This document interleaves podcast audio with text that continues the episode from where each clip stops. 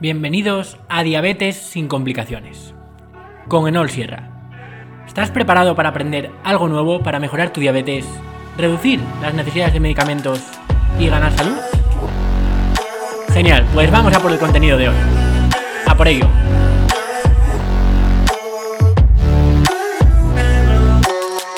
Y nada, Antonio, me gustaría que ahora mismo, pues en, en perspectiva, para que la gente hiláramos un poco la conversación en lo que es la inflamación, la inflamación crónica en, en general y de bajo grado, en particular, que es un poco el título que le hemos puesto, que, que explicaras un poco así por encima qué es, qué es realmente lo que es esta, esta inflamación crónica, para que, bueno, para que todas aquellas personas que igual nunca lo han escuchado, que tengan por lo menos eh, lo mínimo para empezar a andar a partir de ahí. Vale, pues a ver, realmente la, la, inflamación es un término bien conocido y bien identificable dentro de la medicina. La inflamación realmente existen determinados tipos de inflamación. Por un lado, la inflamación aguda, que prácticamente la podemos tener a diario. Tú te das un golpe y ya tienes una inflamación aguda. Tú puedes tener una inflamación aguda a nivel hepático porque te has intoxicado por un, eh, por, un, fármaco, por alcohol, ¿vale? O puedes tener una inflamación aguda porque una abeja te ha, te ha picado, ¿vale? Y esto va a generar determinados signos como el rubor, ¿vale? Eh, el aumento de la rojez en la zona, el calor, el hinchazón, el edema, todo eso son signos de inflamación aguda y son signos eh, que son la consecuencia de la estimulación del sistema inmunológico, del sistema vascular que existe en el organismo, dirigido a intentar aislar esa zona y a intentar resolverla. Esa inflamación aguda, la práctica totalidad de las ocasiones, se va a resolver. ¿Qué ocurre cuando no es resuelta? Una persona que bebe ya no solo los fines de semana, bebes todos los días o tienes una infección por un, eh, por un virus, el virus de la hepatitis B, de la hepatitis C, que tras la infección aguda no lo ha resuelto el organismo y ya se queda instalado replicando. Tras la inflamación aguda se genera la inflamación crónica, una lesión que no se ha resuelto, ha sido aguda, pero luego se ha hecho crónica, una tendinitis crónica. Cualquier circunstancia que genere una inflamación y se va alargando en el tiempo se convertirá en una inflamación crónica que va a desarrollar cambios estructurales, como en el hígado cuando el hígado, eh, la persona alcohólica desarrolla fibrosis o cirrosis alcohólica y que en el peor de los casos puede conducir a un fallo eh, hepático o cuando ya a nivel de determinados ligamentos, tras una inflamación crónica durante mucho tiempo, queda totalmente desestructurado, se generan calcificaciones, etcétera. Esa sería la inflamación crónica que lleva o da lugar a la desestructuración del propio tejido, lo cual se puede observar con una ecografía, una resonancia, etcétera. Pero en los últimos años, en los últimos 15 años aproximadamente, surge otro tipo de inflamación, eh, al menos en la literatura científica, que es la inflamación crónica de bajo grado. Ese tipo de inflamación tiene varias características. Una de ellas es que aparentemente tú no vas a observar nada eh, con unas pruebas diagnósticas por imagen. Tú vas a hacer una ecografía, tú vas a hacer una resonancia magnética, un TAC, y no vas a observar que la persona tiene un órgano inflamado, no lo tiene hinchado, no tiene esas características de la inflamación aguda o crónica. Sin embargo, la persona tiene un estatus eh, normalmente asociado al cansancio, dolor muscular, mialgias, artralgias, eh, un estado eh, que normalmente si hacemos analíticas sanguíneas va a determinar que el sistema inmunológico se encuentra hiperactivado. Por eso, determinadas moléculas llamadas interleuquinas, como la interleuquina 1, interleuquina 6, factor de necrosis tumoral alfa, interferón, moléculas asociadas a la hipercoagulabilidad que generan que la sangre esté más densa de lo normal, todo esto se puede verificar en las analíticas sanguíneas y que al encontrarse a nivel sanguíneo y a nivel sistémico hace que ese estado de inflamación potencialmente puede afectar literalmente a todos los órganos. Por eso se le llama inflamación crónica, porque se va alargando en el tiempo, de bajo grado porque no llega a afectar potencialmente a ningún órgano, como para que tú lo puedas ver en una ecografía, como quien tiene una inflamación crónica en la rodilla o una inflamación hepática alargada en el tiempo, ¿vale? Y de bajo grado tú observas moléculas, esas interleuquinas que están elevándose, la proteína también, etcétera, ¿vale? Pero eh, se va alargando en el tiempo y no es en un determinado órgano, es sistémico, de arriba abajo. De ahí que eh, puedan existir muchas patologías muchos síntomas, muchas comorbilidades asociadas, inespecíficas, que den lugar a dolor inespecífico, cansancio, síndrome premenstrual, endometriosis, eh, entreno y no me recupero al día siguiente, parece que me aplaste un camión, depresión por cierta neuroinflamación asociada, ¿vale? Entonces, todas estas moléculas eh, se encuentran nadando en todo nuestro organismo. De ahí que cuando se habla de la inflamación crónica de bajo grado, se suele hablar de que potencialmente puede existir inflamación en el intestino, inflamación muscular, inflamación cardíaca, inflamación articular, neuroinflamación, porque esas mismas moléculas, por ejemplo, cuando encontramos una persona con una hiperpermeabilidad intestinal, una enfermedad de Crohn, una colitis ulcerosa, que tarde o temprano se va cronificando y va generando una inflamación sistémica, esas mismas interleuquinas que generan inflamación en el intestino las encontramos en el Alzheimer, en la demencia senil, en la enfermedad eh, por demencia senil vascular, pero son moléculas que también las encontramos en la enfermedad de fibromialgia, del síndrome de fatiga crónica.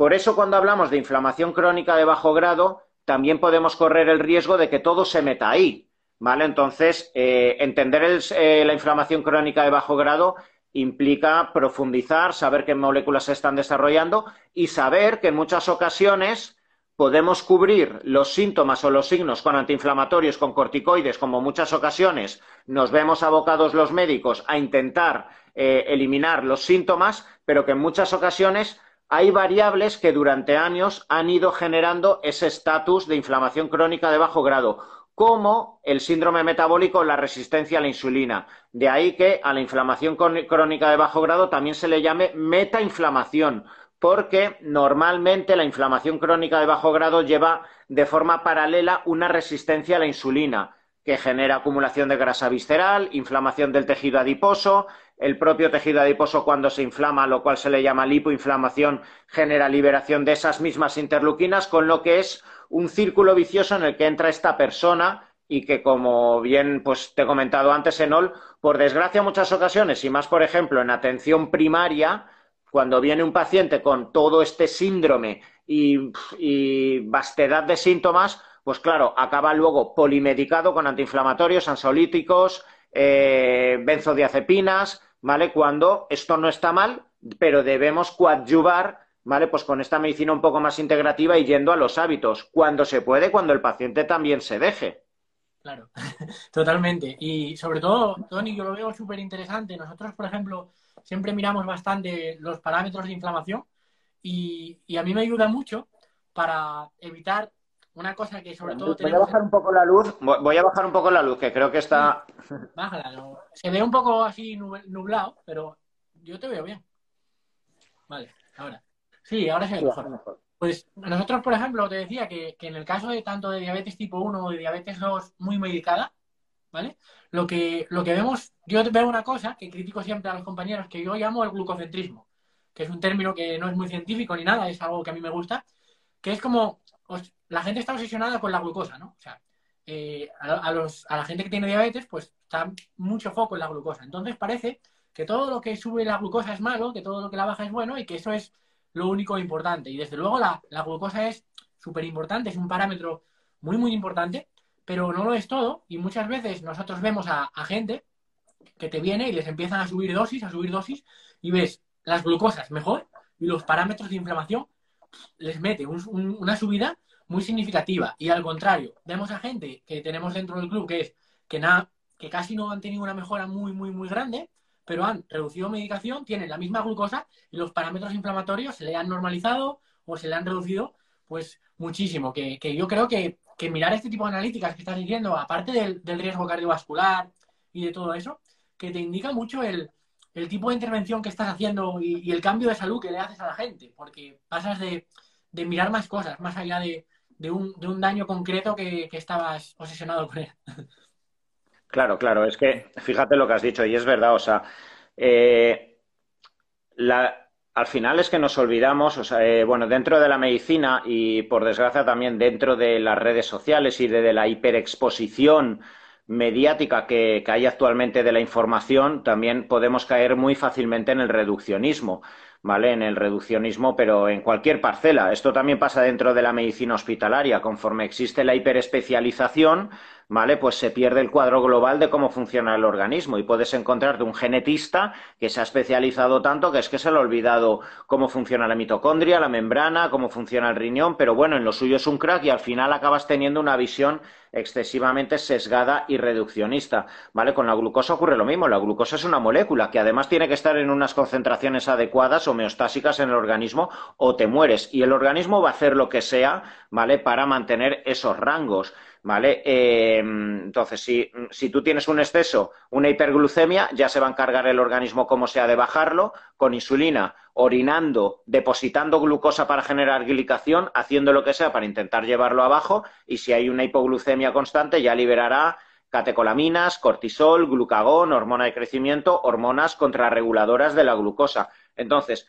¿qué es lo que ocurre en muchas ocasiones? Podemos caer en el, en el reduccionismo de pensar que la resistencia a la insulina, eh, la diabetes tipo 2 y todo aquello que gira, eh, incluso dentro de la diabetes tipo 1, el control de la glucosa, todo vaya a depender única y exclusivamente de la incorporación de los hidratos de carbono, cuando al final el metabolismo y, la propia, y el propio eh, funcionamiento de los receptores a la insulina depende de muchas variables, depende de esa inflamación crónica de bajo grado. Hay una molécula, especialmente el factor de necrosis tumoral alfa, el TNF-alfa, que es liberado por el adipocito cuando se encuentra inflamado, pero que es liberado también cuando hay periodontitis, gingivitis, cuando hay un, un, sobreentrenamiento, cuando te falta el sueño, que afecta directamente al receptor de la insulina. De forma que en el diabético tipo 1, si tú tienes esa inflamación o tienes más grasa abdominal o llevas días sin dormir, requieres más insulina. Y eso lo sabe todo diabético tipo 1. ¿Cómo puedo estar comiendo igual y llevo unos días con mucho susto? Me han dado una noticia, estoy sobreentrenando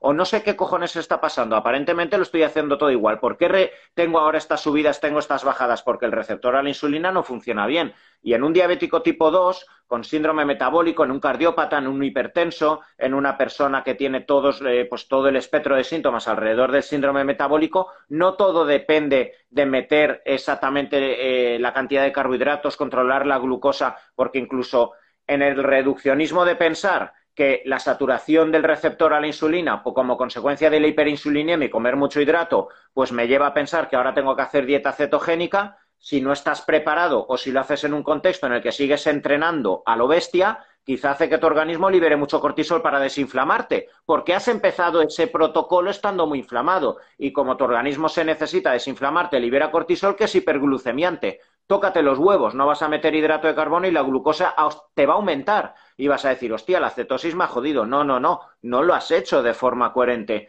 Por eso los reduccionismos, ya sea con el glucocentrismo, con el cetogenismo, o vega, todo, lo que sea ismo, eh, va a conducir tarde o temprano siempre a, una, a, una, moneda con cara y cruz. Claro, al final, al final es eso, que muchas veces se aplican cosas sin ver un poco lo que, lo que hay detrás, pasa muchísimo con el ayuno. En, en, una, en la diabetes, en la, en la, tipo 1, en la tipo 2, pasa un montón. Que la gente se pone a hacer ayuno, no está entrenando de forma adecuada, tiene estrés por un tubo, además le tiene hasta miedo a la comida y cada vez come menos, los platos, los platos así, sin hidratos, llevan, están así y empiezan a hacer ayuno para hacer todavía más restricción todavía de, si cabe y, y empiezan a, a, notar sobre todo la glucemia en ayunas elevada. Y entonces se, ya se les derrite el cerebro, se les explota. Y dice, es muy típico y pasa mucho. ¿eh? Claro, cago en la leche. ¿Cómo, ¿Cómo, puede ser que me esté subiendo la glucosa en ayunas cuando estoy haciendo el ayuno, que era la leche, ¿no? Lo que, lo, que está de moda. Pues eso, eso pasa un montón. Y, queríamos hablar ahora sobre todo el tema de, de, al final, de lo multifactorial que es el tema de del control de la glucosa con la propia inflamación y con la vinculación que tiene con el cortisol, con el estrés, con el mal manejo de, la gestión emocional en general? Porque eso, ¿qué experiencia tienes tú relacionada, relacionada con esto? Con el estrés, la gente, los pacientes. ¿Cómo, cómo suelen llevar toda esta parte? Mm, ¿A, qué te refieres? O sea, a, qué te refieres exactamente? En el, me refiero exactamente al, al, efecto que va a tener el, en una mala gestión del estrés, en un exceso de cortisol, tanto en la propia inflamación como en, en, la, en la gestión de la glucosa. Claro, pues esto, y esto ya, ya te digo, esto lo conoce cualquier diabético tipo 1 que al final, por desgracia, pues están constantemente, eh, bueno, pinchándose en su día, ahora están pasándose constantemente el teléfono con el CGM, ¿vale? Para mirarse la glucosa, pero todo diabético tipo 1, para bien o para mal, ha experimentado a lo largo de su vida como una discusión con la pareja, una noticia que te ha pillado sobre golpe, un, un día de estrés que tienes mucha carga de trabajo, unas oposiciones, te ha desbalanceado absolutamente los niveles de glucosa y cómo la dosis habitual de insulina, que supuestamente te tenía que normalizar la glucosa, no lo hace. Pero esto, bueno, no es, no, no, no es patrimonio única y exclusivamente del diabético tipo 1. Esto nos pasa a cualquier persona, al diabético tipo 2 y a una persona que tenga la mejor sensibilidad a la insulina. El estrés ya sea físico o emocional, es catastrófico para el control glucémico. En primer lugar, porque eh, de forma aguda tenemos una reacción, o sea, tenemos unos patrones biológicos de comportamiento ante el estrés. ¿Para qué? Para huir o atacar. Y eso no lo podemos evitar. O sea, por mucho que una persona, al final también la gestión del estrés o cuando hablamos mucho de de la importancia de, la gestión del estrés es algo romántico y utópico. No se puede eh, gestionar.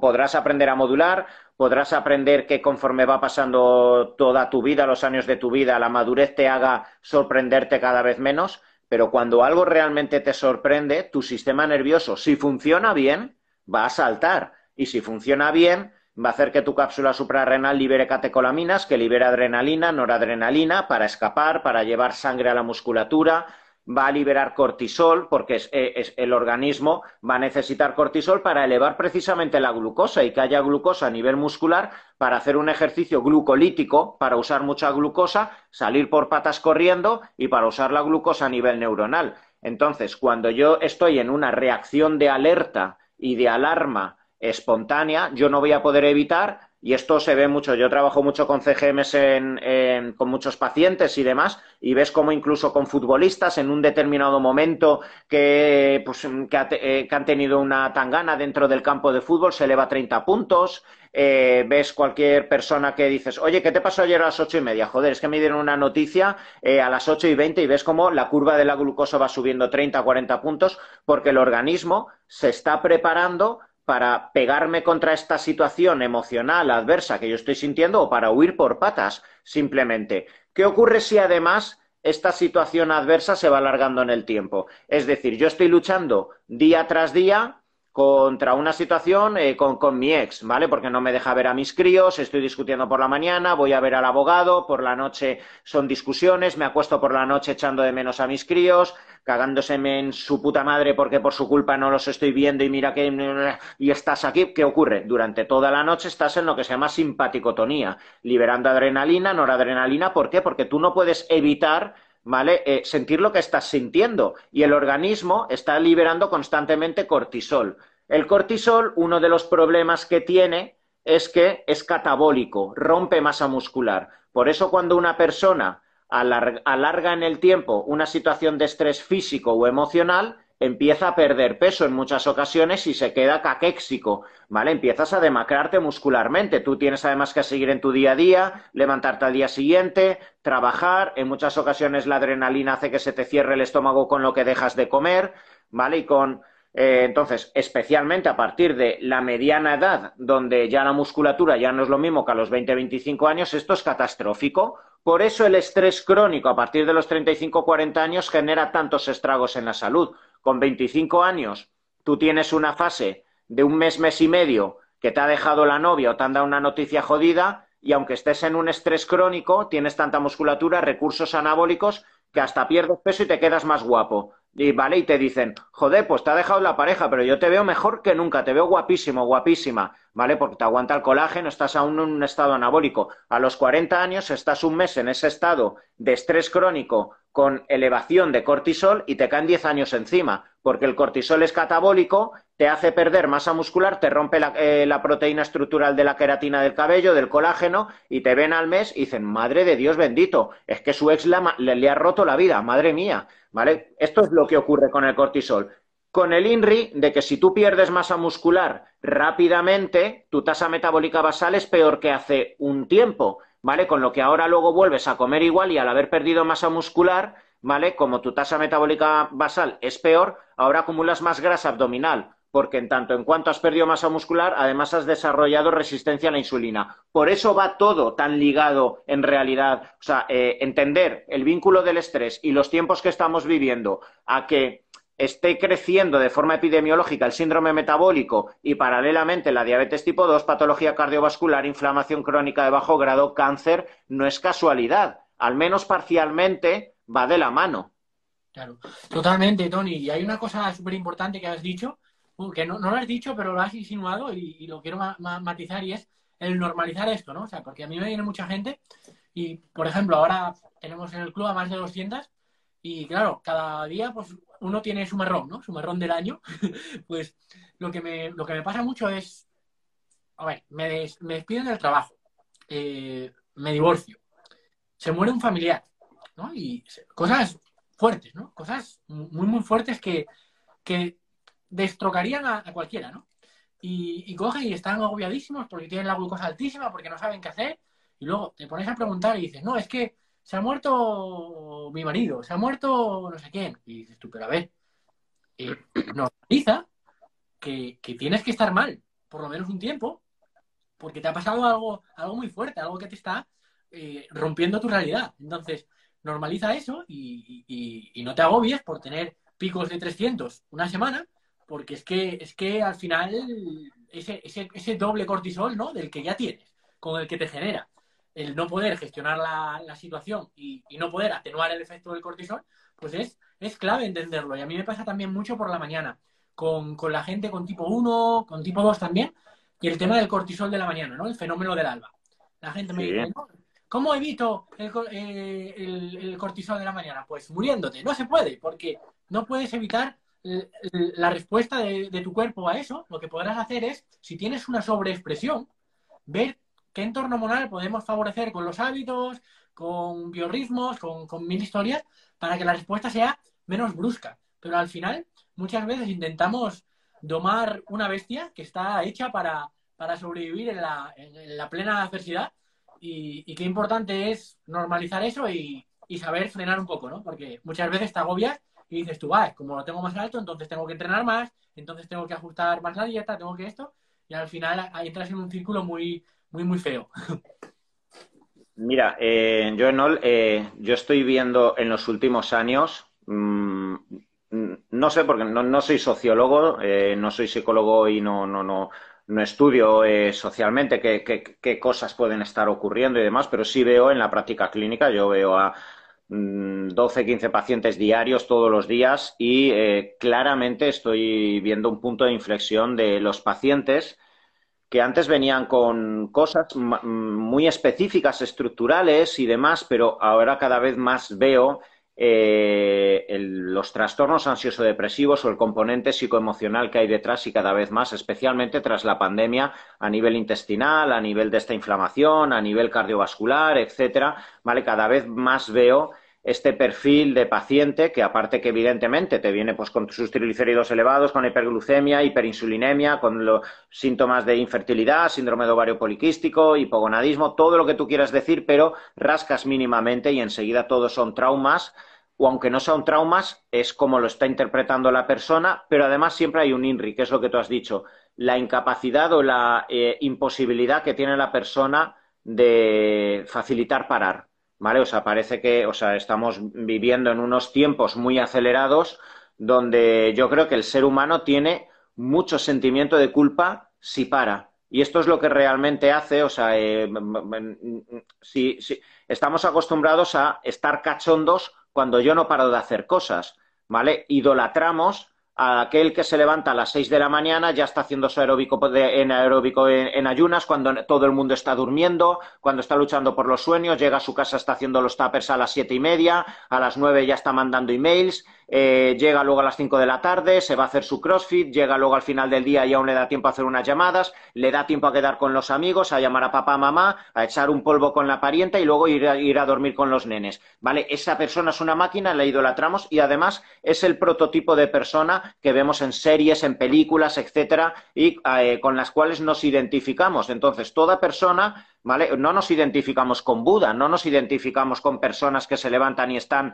meditando ocho horas. No estoy diciendo ni una cosa ni la otra, simplemente lo que nos condiciona. Entonces, ¿cuántas personas tengo yo que cuando les digo toca parar, toca dejar de entrenar, toca en vez de siete días a la semana entrenar, toca entrenar solo tres días, solo andar para desinflamar, ¿vale? O este día, el domingo, permítete eh, no hacer nada. O sea, veo cómo se pone histérica la persona. ¿Por qué? Porque se siente un inútil. Y no hay nada peor si tú vas a intentar hacer mindfulness, vas a intentar hacer una meditación o vas a intentar quedarte en casa tranquilo, pero en ese momento tú no puedes evitar tener sentimientos y pensamientos intrusivos que te dicen, holgazán, eres un puto mierda, con todas las cosas que hay que hacer, y mira, seguro que tu prima o tu hermano seguro que está aprovechando el tiempo y no sé qué, no sé cuántos, y mira, qué vergüenza de tío, de tía. Es que la cabeza te habla así. ¿Vale? Entonces, ¿qué ocurre? En ese momento que estás haciendo además lo que te ha dicho el profesional de salud, que es parar, se te está disparando más la adrenalina, el cortisol, igual te miras el CGM y aún se te eleva más la glucosa que entrenando. Entonces tu cabeza dice, qué mierdas, me han dicho que descanse y ahora qué cojones está pasando. Llevo aquí dos horas meditando, haciendo la puta posición esta de loto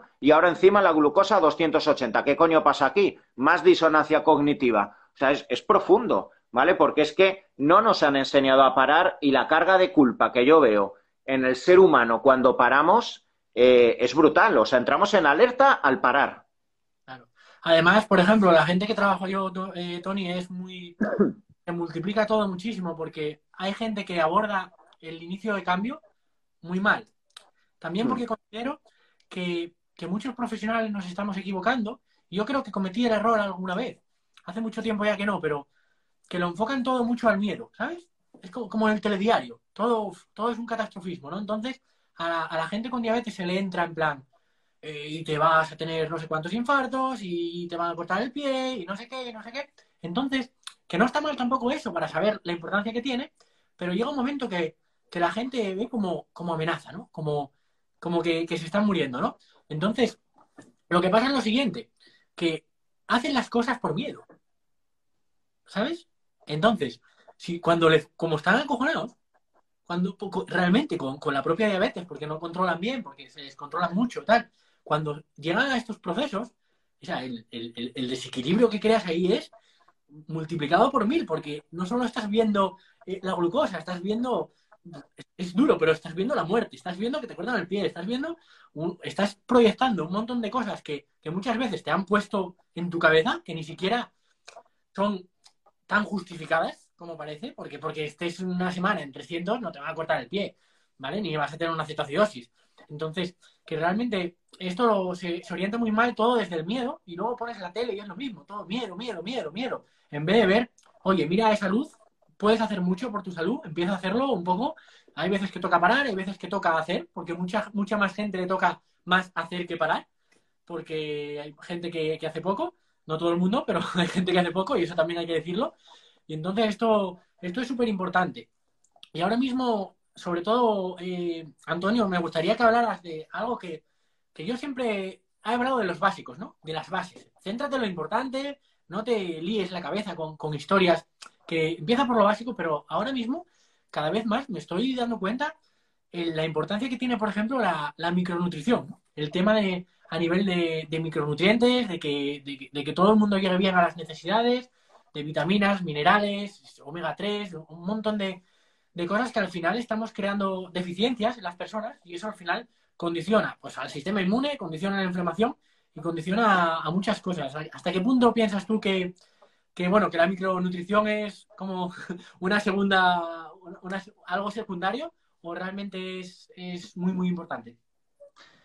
Es importante, pero vuelta a lo mismo, sin, sin reduccionismos, ¿vale? O sea, eh, bueno, yo creo que, como bien has dicho, yo creo que todos los profesionales pasamos por diferentes épocas. Yo creo que también todos los profesionales eh, caminamos nuestras primeras andaduras profesionales en, consulta atacando, generando miedo, como tú bien has dicho, y yo creo que simplemente la propia evidencia que te va dando los resultados con los pacientes va haciendo decir, hostia, Y si le trato como a un nene pequeño, que al final hay que motivarlo, le voy dando incentivos, él mismo va confiando, le sube la autoestima y te cambia, ¿vale? Un poco tu propio chico como profesional, ¿vale? Pues eh, yo creo como profesional, cuando eh, todos pasamos por una fase de, eh, pues, mm, de, de asombro por las Mm, posibles virtudes que pueden tener determinados suplementos, principios activos, micronutrientes, etcétera.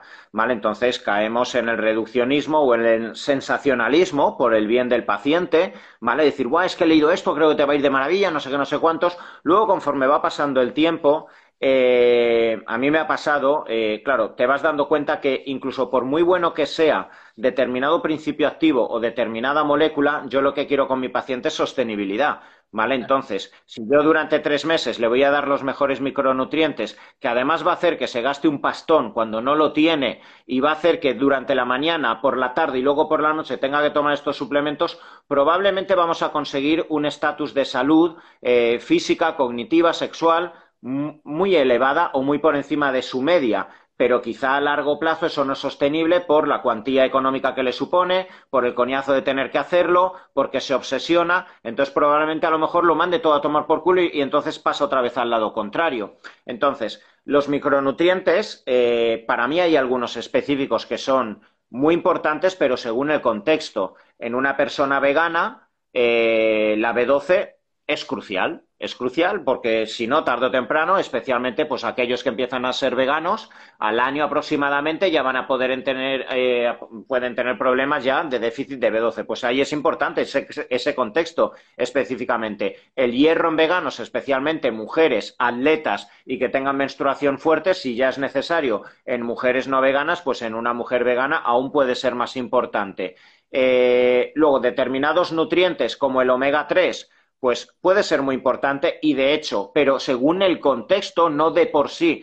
Eh, yo por eso intento escapar de ese reduccionismo de hablar de que este determinado eh, nutriente o micronutriente es importantísimo para esto, para esto, para esto, y al final eh, estamos vendiendo de nuevo la moto. El omega 3 en un perfil de persona inflamatoria con alto consumo de comida hiperpalatable, comida refinada industrial, con alto consumo de omega 6, cuando ya sabemos que el ideal del ratio omega 6 omega 3 es 4-1, 3-1 a favor del, del, omega 6, pero vivimos en una sociedad donde fácilmente alcanzamos el ratio 15-1, 21, 41 en algunos estados de Estados Unidos, favorece mucho esa inflamación crónica de bajo grado, la resistencia a la insulina y muchas patologías asociadas a la inflamación. ¿Ahí es adecuado tomar 2-3 gramos de omega 3? Sí pero una persona con una correcta sensibilidad a la insulina, una dieta balanceada, eh, que tome su pescado azul, su marisco, también incluso opciones de omega 3 derivadas de, plantas, pues no es necesario, por muy sugerente que sea dar el omega 3 el selenio en personas que vemos que tienen cierto hipotiroidismo y queremos favorecer la conversión eh, de la hormona T4 a T3 hombres que estén en una fase de agotamiento, de estrés y tienen la testosterona baja. El zinc puede ser necesario. La vitamina D, de la cual tanto hablamos, que si se encuentra muy deprimida, puede favorecer un estatus inflamatorio que luego pillas un COVID, una, eh, pues cualquier infección y te hace una tormenta de citoquinas. Si tienes tus concentraciones bajas, eh, pues eh, puedes tener mayor predisposición. Pero si las tienes bien y tomas mucha cantidad de vitamina D, como he tenido muchos pacientes en consulta, te pueden acabar con una hipervitaminosis y un problemón del carajo, ¿vale? Entonces, por eso cada vez soy más prudente y no me gusta hablar de, determinados principios activos, eh, pues elevándolo a las virtudes del Olimpo y hay, que conocer muy bien el contexto.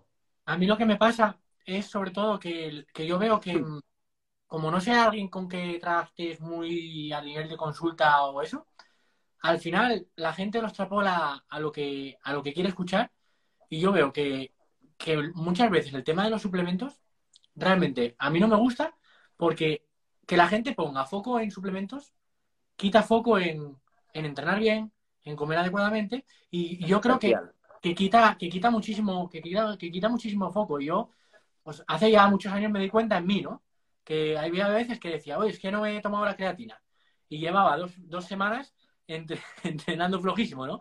Y dices tú, eh, parece que no, pero que te, la energía la tienes que poner en un sitio y yo creo que mucha gente pierde mucha energía en eso, aunque sí, sí que es verdad que, a ver, hay, pues, hay nutrientes que te pueden ayudar en algunas cosas concretas, pero que muchas veces tenemos que plantearnos, oye, ¿realmente estás haciendo el programa de ejercicio lo más óptimo posible?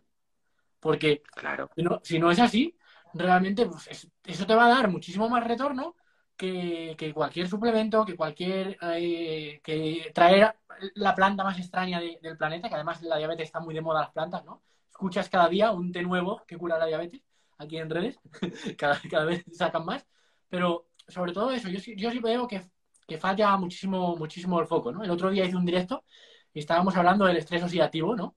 O, de otra cuestión, algo así. Decía, vale, ¿y qué más hay?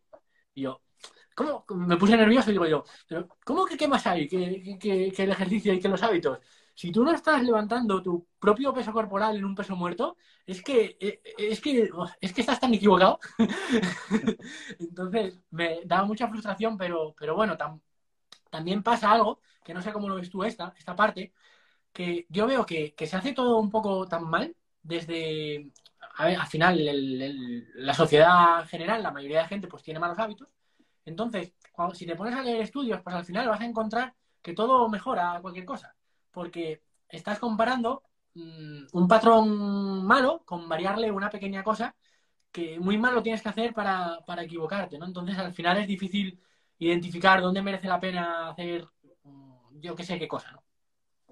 Sí, sí, totalmente. Es que, eh, es, que es así, o sea, eh, yo estoy seguro, el 95% de, pero es que es así, 95% de los diabéticos tipo 2 que están tomando antidiabéticos, con pequeñas pautas de nutrición, una caminata por la mañana, cierta restricción por la mañana para no levantarse inmediatamente, hacer el desayuno y dilatar dos tres horas hasta la primera ingesta, lo cual le va a beneficiar para no tener hiperglucemias matutinas y probablemente para que coma menos a lo largo del día simplemente por tener menos comidas en las que comer.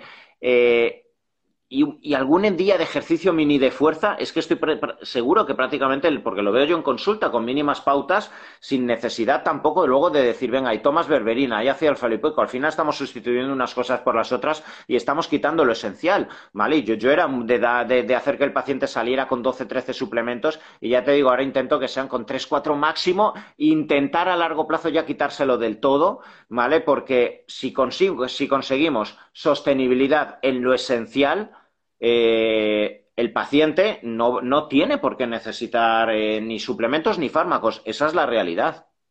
Claro, totalmente, porque luego vemos los fármacos, los fármacos como, Ay, que quiero quitarme las pastillas. Eso me lo dice todo el mundo. Y luego resulta que estás tomando también un montón de, suplementos.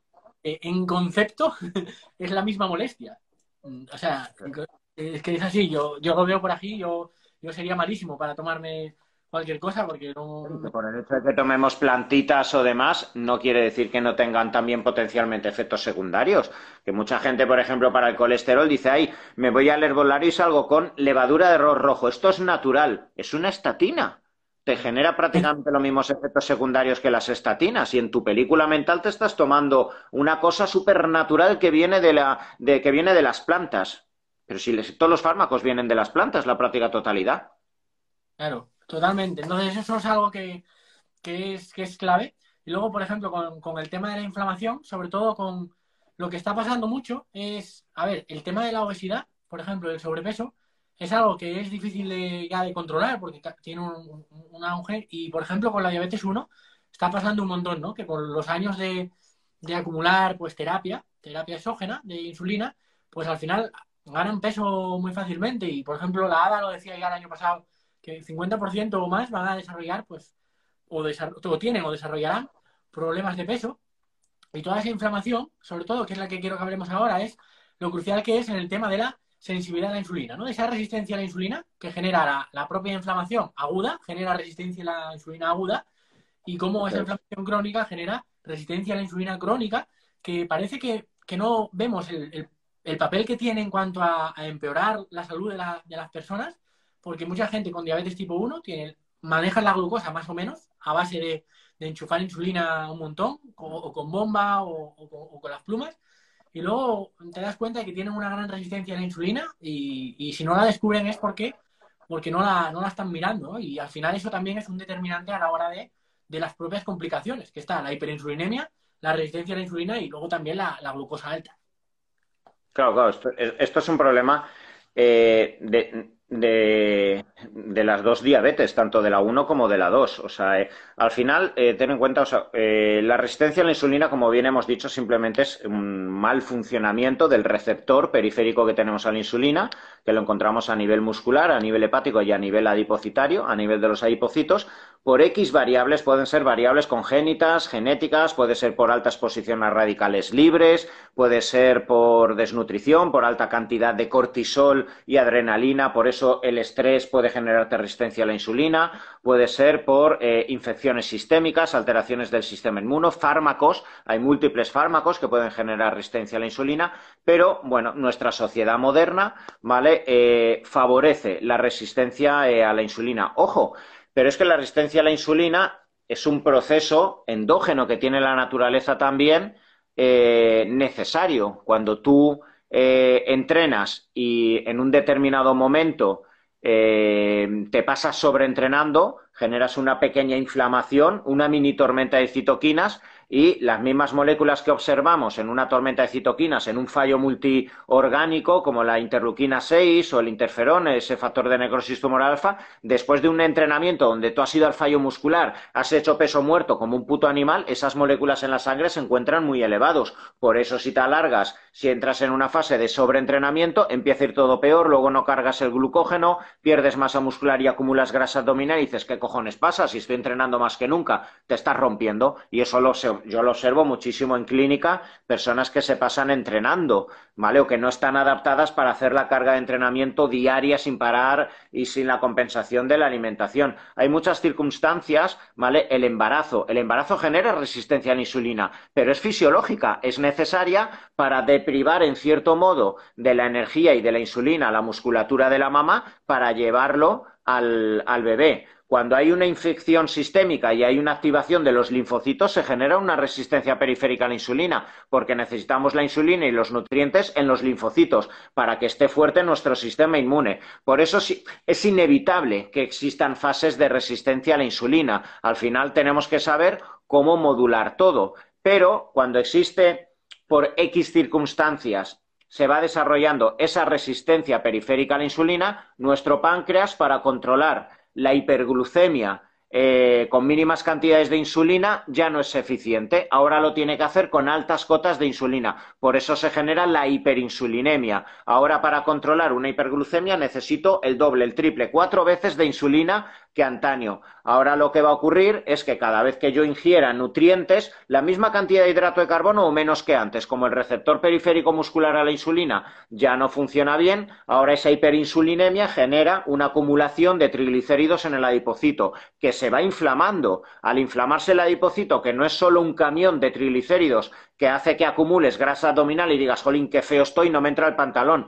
Eso es lo de menos. Eso es una putada estética. Pero es que el adipocito es una célula endocrina también, que cuando está inflamada en ese ambiente se genera de lipoinflamación, genera también infiltración de unas células eh, que son los macrófagos en, eh, eh, en, la grasa visceral, genera más liberación de determinadas moléculas de, de estas citoquinas y estas citoquinas afectan al receptor periférico a la insulina, con lo que la propia grasa abdominal y la inflamación va haciendo que ahora de nuevo vuelva a comer hidrato de carbono un poquito, joder, y sigo engordando. Y encima no musculo bien. ¿Por qué? Porque es que no cargo de glucógeno, con lo que cuando voy a entrenar me rompo aún más.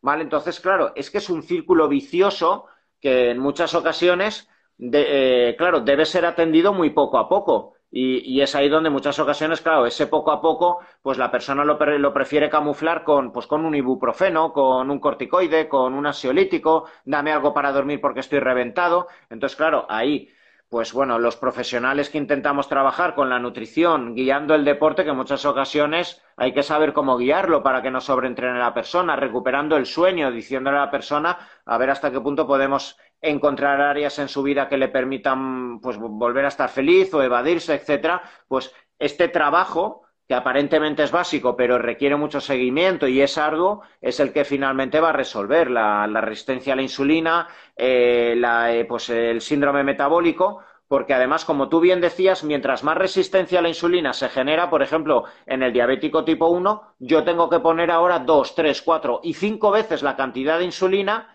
con la que empecé en el periodo de alba que me dijeron al inicio, la luna de miel de nueve, diez meses, en las que mi páncreas aún trabaja un poco. Claro, pero es que como de inicio te ponen 40 unidades de insulina y una barbaridad de carbohidrato y no te dicen nada del deporte, yo te voy subiendo bloques de carbohidrato, más insulina, más saturo al receptor periférico a la insulina y ahora necesito 120 unidades de insulina.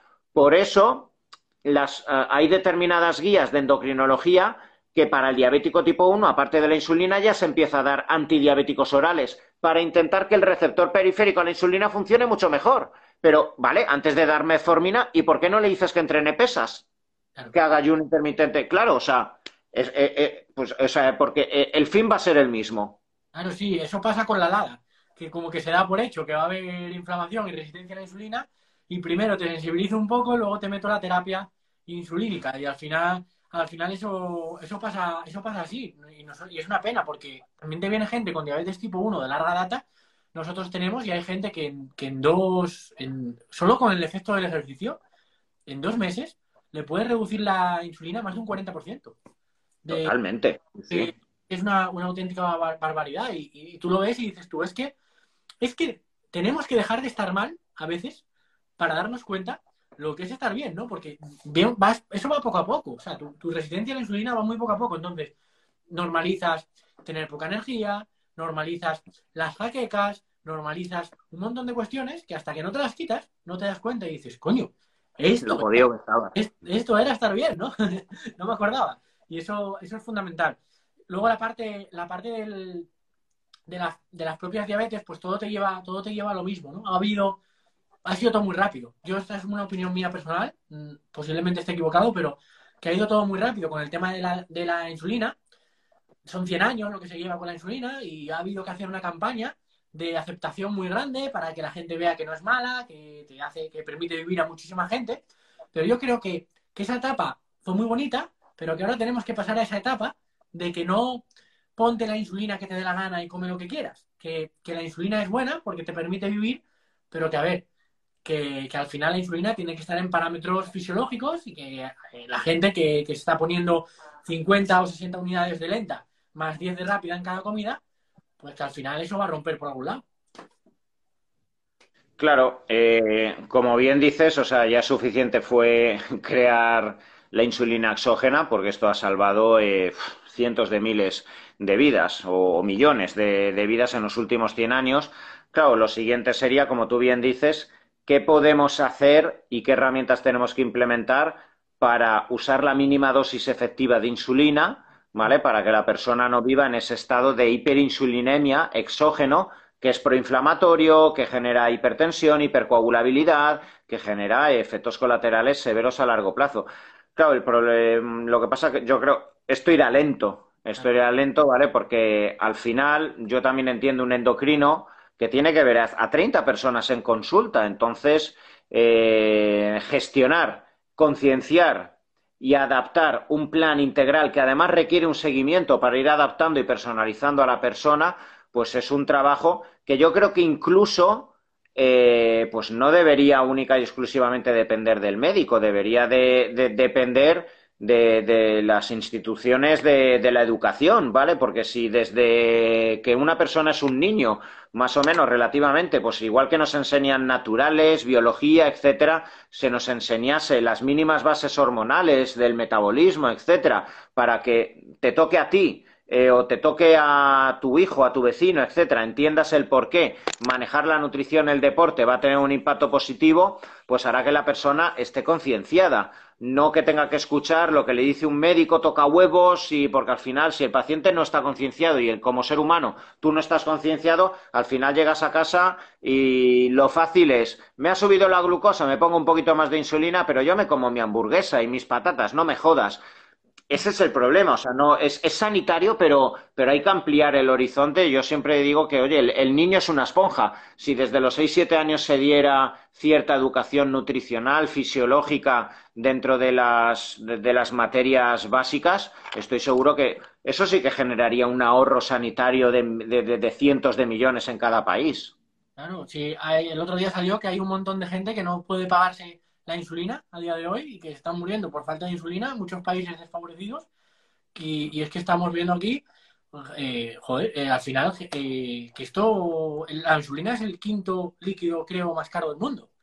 Entonces, al final, imagínate tú, simplemente no se trata de prohibir nada, se trata de llevar una vida normal, como llevas, por ejemplo, seguramente tú, como llevo yo, y, y, al final, evidentemente, puedes tomarte tus excepciones cuando sea, en Navidad, lo que sea, pero que por regla general, el 80% del tiempo, pues hagas algo que cuide de ti y que al final va a cuidar también de, todo lo externo, de todo, el entorno.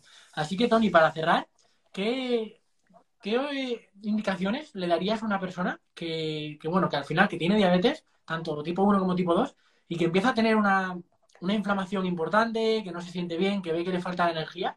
¿Qué, qué cosas podría implementar para empezar a notar pequeñas mejorías, pequeños cambios? Pues mira, realmente, eh, tanto para el diabético tipo 1 como para el diabético tipo 2, las recomendaciones pueden ser similares, pero ojo, para una persona que no sea diabética tipo 2, pero tiene cierto sobrepeso, tiene cansancio, tiene esos síntomas, pues que, como tú bien has dicho, tocan un poco los huevos, pero no eres consciente del todo lo jodido que estás, pero, pero, pero ya en el día a día ya no eres igual que hace 5 o 10 años serían las mismas. Yo siempre, o sea, siempre indico las mismas pautas. Para mí, levantarte por la mañana y en ayunas lograr andar 50, 60 minutos. No estamos hablando de ningún deporte. Muchas personas luego también que hacen mucho deporte me dicen, no me jodas, me vas a hacer hacer un ejercicio de abuelos. Es que no es algo de abuelos, es que es algo ancestral, es que es algo que va con el funcionamiento de todo animal y de todo ser humano. No hemos nacido para tener un microondas al lado, una sartén y un zumo, un tetrabric. Eh, no hemos nacido para levantarnos y tener una hiperglucemia, eh, unas especies reactivas de oxígeno radicales libres por ese, exceso de glucosa, una insulina y luego una hipoglucemia reactiva. El organismo no está hecho para eso,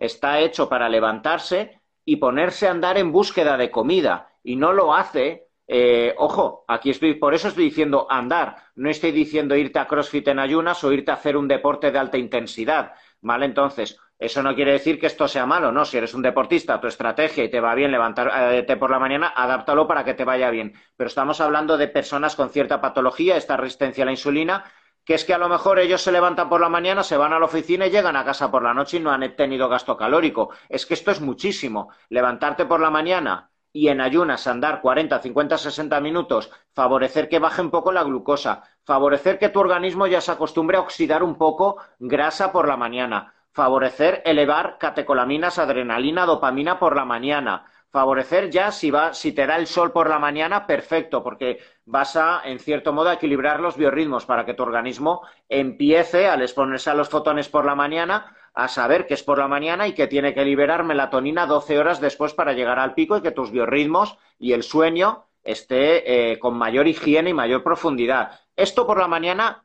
ya sería muchísimo.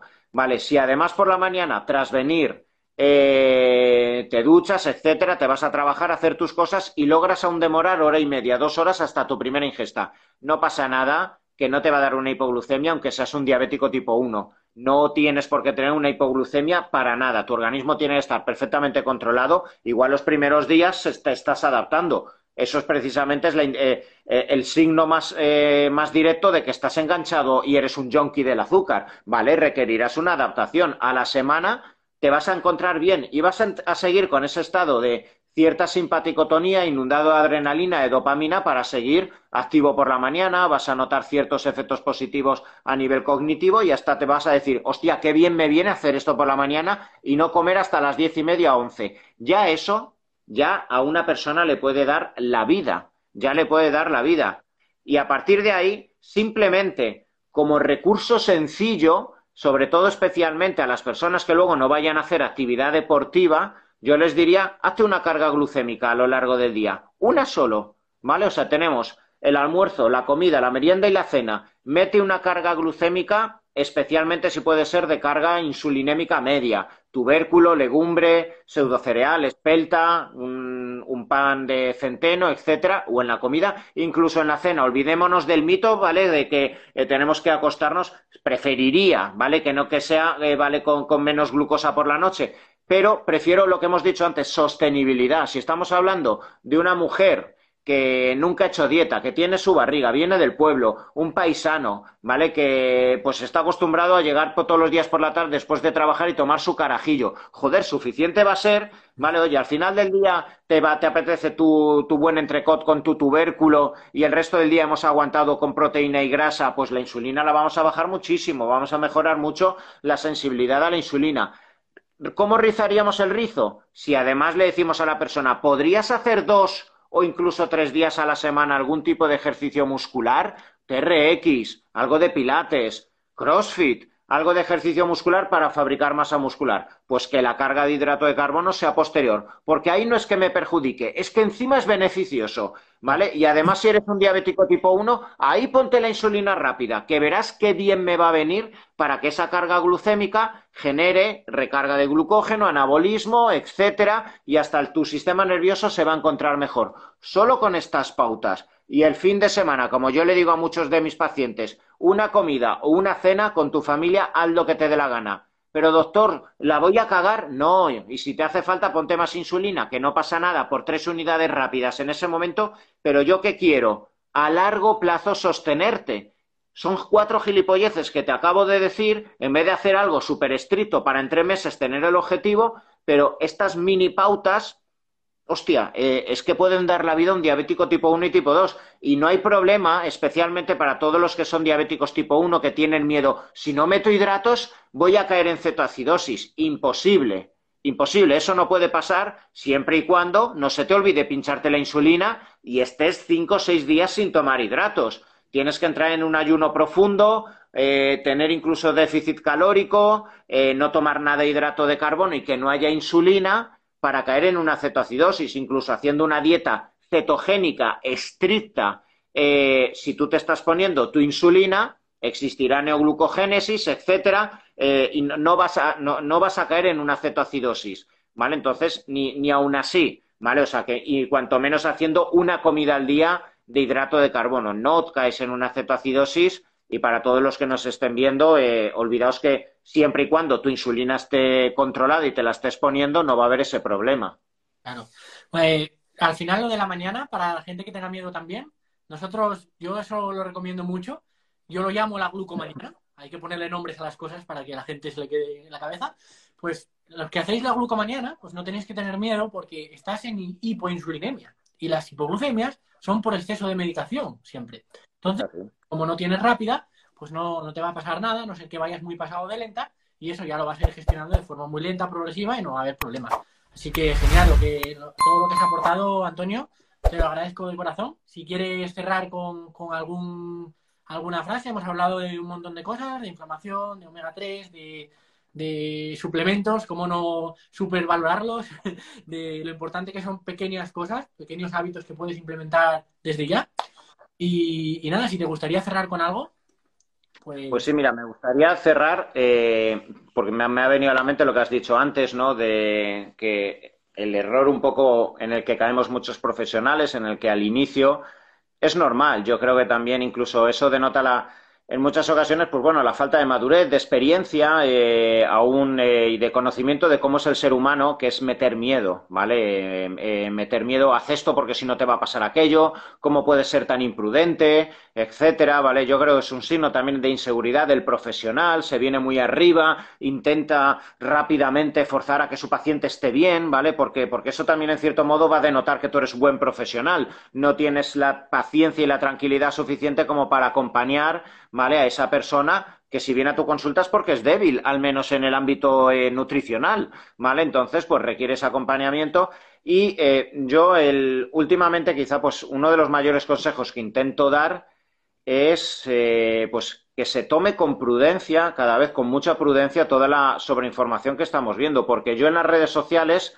sin lugar a dudas, yo cada vez más veo mensajes del peligro de cada cosa de eh, el peligro del hidrato de carbono, el peligro de las grasas, el peligro del veganismo, el peligro del ayuno intermitente, cómo nos están matando con esto, cómo nos quieren intoxicar con aquello, cómo eh, desde eh, cómo quieren acabar con nosotros con el trails, con los metales pesados, con el flúor, con no sé cuántos, ¿vale? Entonces, ¿qué se está generando? Y puede ser que el fondo sea correcto, ¿vale? Entiendo que el fondo es correcto, pero para mí también es una falta de conciencia y de madurez en muchas ocasiones que tenemos, hablo por mí también, cuando en muchas ocasiones yo sin darme cuenta haya podido generar miedo hablando de lo peligroso que puede ser determinada actitud, porque cuando yo estoy en mi casa y estoy escuchando algo que me acojona porque soy consciente de que lo estoy haciendo, en ese momento estoy disparando mi adrenalina, mi cortisol y estoy entrando en autocontrol para no volver a cagarla. Y el próximo día que yo haga aquello que yo escuché hace dos semanas que me puede joder la vida y que me puede generar un cáncer, yo en ese, día, igual lo que estoy comiendo me sienta mal. Entonces, además ataré cabos. Claro, ya lo sabía yo, que es que el hidrato de carbono me sienta mal. ¿Cuántos pacientes tú habrás visto que les quitas algo y luego un día lo prueban y ese día les sienta mal y ellos se autoconvencen y sacan conclusiones? Es que ya lo sabía yo, soy alérgico al hidrato de carbono, es que esto no lo puedo volver a hacer. Ya lo sabía yo que no puedo salir de mi dieta cetogénica estricta. No, no, no. Y esa locura mental en realidad está acabando con tu salud mental y de forma paralela física. Esa sería mi conclusión, eh, que, pues, que, intentemos también en tiempos de sobreinformación normalizar, no excluir del todo, no hay alimento malo del todo, como yo siempre digo, oye, si, si el fin de semana con tus colegas, con tu mujer o con tus niños, mm, tomarte una hamburguesa, aunque estés a dieta, aunque lo estés llevando todo bien, tomarte una pizza o emborracharte de vez en cuando te libera oxitocina, endorfinas y te permite olvidarte del disgusto del trabajo, ¿vale? Y lo haces de forma consciente, probablemente al día siguiente vas a ser más feliz y tu sistema fisiológico va a estar mejor en realidad, porque esas hormonas, esa serotonina, esa subida de oxitocina por haber bailado va a hacer al día siguiente, aunque te hayas bebido cuatro cubatas, no va a pasar nada, no caes en un coma etílico, pero es que inicias la semana mucho mejor, ¿vale? Entonces, es, quien es muy estricto y quien en su cabeza dice es que el alcohol tú no sabes lo que genera, pues al final te metes en una urna. Y final del episodio de hoy. Recuerda que vale más un gramo de acción que una tonelada de intención. Así que te recomiendo que apliques lo que hemos visto hoy. Y si te gustaría ver un paso a paso, ver algo más práctico, te dejo en las notas del episodio una masterclass que hemos hecho con, con muchos de nuestros pacientes, donde te enseñamos ese proceso que siguen para mejorar. Y dicho esto, Gracias de corazón por estar ahí y nos vemos en la próxima. Chao.